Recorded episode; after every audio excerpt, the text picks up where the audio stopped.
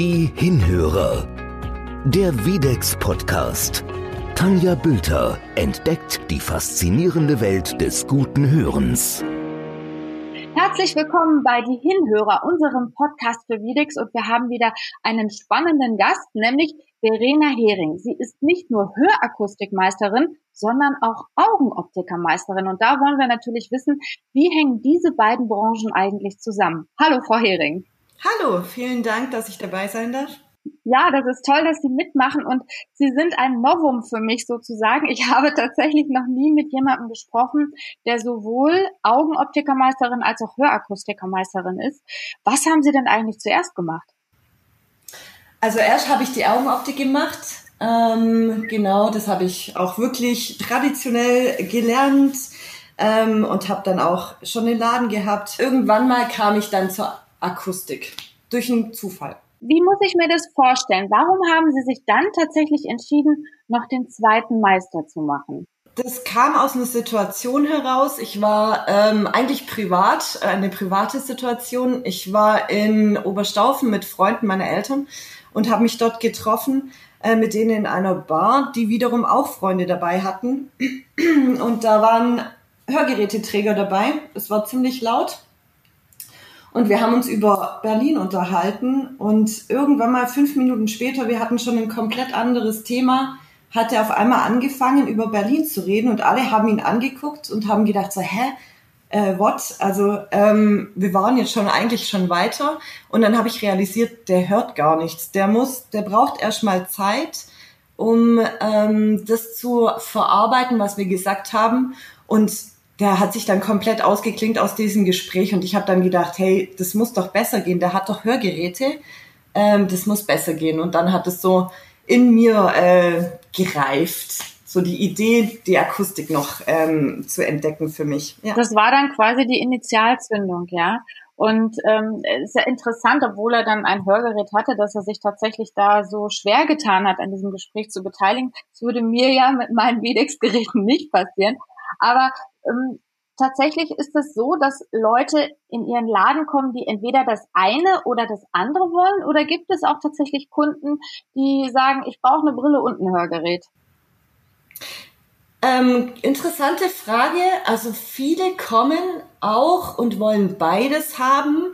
Ähm, aber wenn man so die Priorität anschaut, ich habe früher immer gedacht, nicht gucken können ist das Schlimmste, was einem passiert. Aber es ist wirklich so, die Prios ist wirklich bei den Kunden aufs Hören. Also wenn ich dann sage, okay, welcher Termin als erstes, dann ähm, dann wollen die tatsächlich erst den Hörgerätetermin von mir haben, bevor die an die Brille gehen. Ja, das ist natürlich auch, wer nicht hört, lebt ja auch gefährlich. Ne? Also ich kann mhm. zum Beispiel den Straßenverkehr mal hier äh, erwähnen. Das ist ja auch wirklich äh, schwierig, wenn man einfach nichts versteht. Aber seit wann sind Sie denn eigentlich selbstständig, Frau Hering? Also den Laden habe ich seit 2008 und die Akustik äh, mache ich jetzt seit 2016. Warum war das jetzt für Sie wichtig, tatsächlich Ihr eigener Chef zu sein? Also die Selbstständigkeit liegt irgendwie in unserer Familie. Ähm, meine Eltern sind auch selbstständig, aber komplett eine andere Branche und somit ähm, habe ich den Meister irgendwann mal gemacht und dann war es eigentlich klar, dass ich mich selbstständig mache. Ist das noch so ein Novum, dass es dann auch beides in einem gibt, also Augenoptik und Hörakustik? Also das kommt immer mehr, das beobachte ich auch, ähm, dass Augenoptik und Akustik eigentlich ganz gut zusammen funktionieren ähm, und auch mehr Geschäfte das, das dann auch in der Kombination anbieten. Ja. Mhm. Wie groß ist Ihr Team jetzt mittlerweile? Sie sind wahrscheinlich auch gut gewachsen dann, ne? Ja, wobei ich noch ziemlich viel selber mache, also eigentlich alles. Ähm, Akustik mache ich tatsächlich komplett alleine, wobei meine Mitarbeiterin ähm, jetzt auch den Hörberater gemacht hat und sich da auch ein bisschen mehr reinhängen möchte. Und dann habe ich noch, ähm, noch eine 450 Euro Kraft. Also wir sind so äh, anderthalb Mitarbeiter habe ich äh, jetzt genau, wobei ich ziemlich viel auch selber machen möchte und nicht im Hintergrund arbeiten will. Ja. Das hört sich so an, wirklich nach Selfmade-Frau. Ähm, jetzt hätte ich natürlich noch die Frage, gibt es denn inhaltlich eigentlich viele Ähnlichkeiten zwischen Augenoptik und Hörakustik? Naja, es ist halt viel Physik, ne? Ähm, in der Augenoptik genauso wie in der Akustik. Und inhaltlich, ja, schwierig, aber wenn man so die Kunden anschaut, ist es wirklich so, die Leute belastet es eigentlich gleichmäßig, wenn die nicht mehr lesen können oder nicht mehr gucken können ähm, oder ob sie nicht mehr hören können. Und man muss da einfach sensibel dann mit dem Thema umgehen. Und ähm, ich glaube, da kann man sich als Augenoptiker genauso auf Akustik einstellen und mit dem Menschen einfach arbeiten. Genau. Mhm. Wer sind denn eigentlich Ihre Kunden in der Hörakustik? Sind das hauptsächlich ältere Kunden oder werden die Kunden mittlerweile auch jünger? Also meine Beobachtung ist tatsächlich, dass die Leute oder die Kunden ähm, jünger werden. Ähm, ich weiß nicht, woran das liegt. Vielleicht auch, weil man offener mit dem Thema umgeht ähm, und sich nicht mehr versteckt. Und das vielleicht haben wir da auch so ein bisschen jetzt ähm, einen Bruch drin, dass so ich trage ein Hörgerät jetzt vielleicht nicht mehr dieses gekoppelt ist mit diesem, ich werde jetzt automatisch alt, sondern dass es einfach Lebensqualität gibt. Ja. Also das kann ich auch aus meiner eigenen Warte wirklich so sagen, dass das ist tatsächlich so. Also wenn ich mich selbst betrachte, ich habe ähm, jetzt, ich bin jetzt 48 und trage eben seit einigen Jahren ein Hörsystem und anfangs habe ich mich tatsächlich noch ein bisschen schwer getan damit. Das war so ein bisschen dieses Stigma, was dann an mir klebte, was ich dachte, was an mir klebt, was sich dann aber am Ende gar nicht so rausgestellt hat, weil letztlich meine Umwelt meine Hörsysteme ganz positiv aufnimmt und ich auch nur positives Feedback darauf bekomme. Und letztlich geht es ja auch darum, wie fühle ich mich selber damit. Ich fühle mich einfach sicherer. Und ich glaube, wenn man das erstmal erkannt hat, dann spielt das Alter auch gar keine Rolle. Ja, das glaube ich auch. Ähm, ich glaube, umso mehr man das dann auch selber verstecken möchte, das ist natürlich ein Riesenthema auch immer, in der Beratung, oh Gott, sieht man das jetzt? Und äh, bitte halten Sie mir mal einen Spiegel von hinten. Ähm, ich glaube, umso mehr man das verstecken möchte, umso auffälliger wird's auch. Und ich glaube, dass die Leute, also die Außenstehende, gar nicht so ähm, auf die Hörgeräte negativ reagieren. Vielleicht mal nachfragen oder so, ähm, wie das ist. Aber ich glaube, umso mehr man sich da verstecken will, umso auffälliger wird's dann auch. Ja, das glaube ich auch. Das ist genauso wie im Vorfeld, äh, wenn man versucht, Lippen abzulesen oder ähm, sich an einem Gespräch zu beteiligen, weil man ein Schlüsselwort vielleicht noch gerade so verstanden hat. Also ne, das ist äh, genauso schwachsinnig. Dann sollte man es lieber richtig machen. Ne? Wie werden denn die Kunden eigentlich animiert, zu Ihnen zu kommen? Also vor allen Dingen vielleicht auch jüngere Kunden. Sind das dann ähm, ja die Großeltern oder die Eltern, die schon bei Ihnen dann Kundin sind oder Kunde sind? Was sind das für Impulse, die da tatsächlich weitergegeben werden vielleicht? Die meisten kommen tatsächlich, tatsächlich über Weiterempfehlungen. Also, dass irgendjemand sagt, hey, da kannst hingehen, die ist nett, die kümmert sich. Ähm, das ist, würde ich sagen, 95 Prozent meiner Kunden oder 90 Prozent meiner Kunden kommen so. Ähm, genau, über Weiterempfehlungen. Mhm. Und wie ist das, wenn ich dann tatsächlich zu Ihnen komme? Wie läuft dann so eine Beratung ab?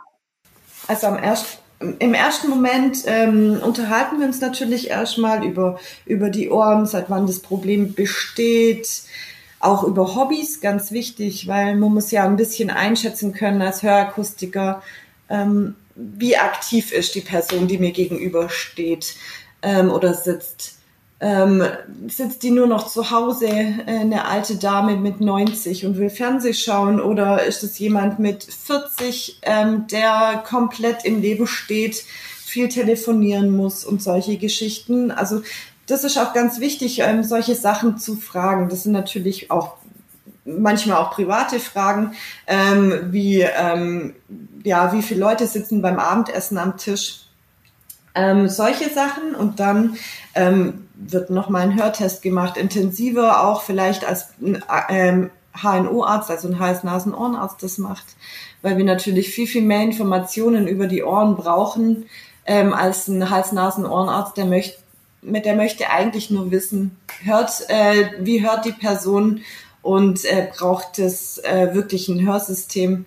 Äh, wir müssen dann halt einfach die Akustiker ein bisschen mehr Infos dann haben. Viele gucken dann einen an und sagen, äh, ich habe doch schon einen Hörtest gemacht.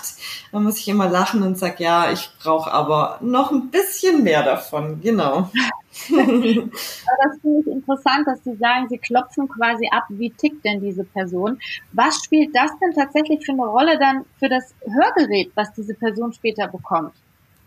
Naja, ich muss ja auch wissen, brauche ich eine Ankopplung ans Handy oder brauche ich auch äh, zum Beispiel für den Fernseher eine Ankopplung, ähm, damit einfach der Ton besser übertragen wird? Oder reicht was relativ Einfaches. Ähm, das ist schon wichtig, äh, das auch zu wissen. Oder auch zum Beispiel Krankheiten, das immer wieder in dem persönlichen Bereich das ist auch nicht ausfragen, sondern ich muss auch wissen, schwankt mir das Gehör, weil äh, der irgendeine Krankheit hat, äh, wo es einfach mal einen Tag gibt, wo es besser geht oder auch schlechter. Ähm, das ist schon sehr wichtig, dass man sowas weiß. Ja, mittlerweile gibt es natürlich auch wirklich eine riesengroße Auswahl an Hörgeräten. Das war ja vor vielen Jahren auch noch anders dass man heute sich tatsächlich auch an den Hörgeräteträger anpassen kann, wie Sie ja schon sagen, wenn jemand sehr aktiv ist ähm, oder auch sehr ähm, mit dem Handy unterwegs. Also für mich ist das zum Beispiel das Nonplusultra, dass ich mein Hörsystem über mein Handy steuern kann, weil mein Handy ist sowieso immer bei mir. Ja, das ist schon äh, sehr fortschrittlich, finde ich. Das heißt aber, dass Sie zu Ihren Kunden schon eine sehr enge Bindung haben würden Sie das so unterschreiben? Also was sind da direkt Ihre Erfolgsfaktoren im Gespräch mit den Kunden? Ja, also als Akustiker ähm, hat man schon einen persönlichen Kontakt vielleicht auch und ist ein bisschen näher dran an dem Kunden, weil man einfach sich auch öfters sieht, ähm, bis so ein Hörsystem eingestellt ist. Dann ist es nicht innerhalb von einem Termin äh, geschehen, sondern man muss auch ein paar Sachen einfach ähm, ausprobieren, auch den Höralltag erleben zu Hause, bespricht sich natürlich und dann geht es natürlich schon in, vielleicht auch mehr in die persönliche Schiene. Ähm, kommt natürlich auch immer drauf an, wer einem gegenüber sitzt. Ich höre den Leuten dann auch zu ähm, und älteren Menschen fehlt es manchmal auch und ich glaube, das ist auch das Geheimnis, einfach mal zuzuhören und und auch solche Themen besprechen, die sie einfach belasten, auch in dem Höralltag. Ja. Ist das schon ein kleiner psychologischer Ansatz, kann man so sagen, oder? Ja, schon. Also man, man ist da schon vielleicht ein bisschen Hobbypsychologe. Genau. ich kann mir das sehr gut vorstellen bei Ihnen, weil Sie gefühlt einfach auch eine Menge Empathie mitbringen und ich kann mir das äh, tatsächlich lebhaft vorstellen, dass das den Kunden in dem Moment auch gut tut und natürlich auch für eine langfristige Kundenbeziehung eine super Basis ist. Ne? Ja, das stimmt. Ja. Frau Hering, das war ganz schön mit Ihnen zu sprechen und auch mal wirklich Einblicke in die Welt der Hörakustik und tatsächlich der Augenoptik zu bekommen. Also tatsächlich ist das ja doch enger miteinander verwoben, als man manchmal denkt. Und toll, dass Sie diese beiden Branchen zu einer sozusagen in ihrem Laden ver, äh, verbandelt haben und ja, bei Ihnen hat man zwei in eins. Ja. Super. Dann freue ich mich, wenn wir demnächst nochmal hören und wünsche Ihnen noch einen schönen Tag. Wünsche ich Ihnen auch. Schönen Tag. Dankeschön. Tschüss. Tschüss. Die Hinhörer. Der Videx Podcast. Alle Folgen finden Sie auf unserer Website www.videx-hörgeräte.de slash podcast.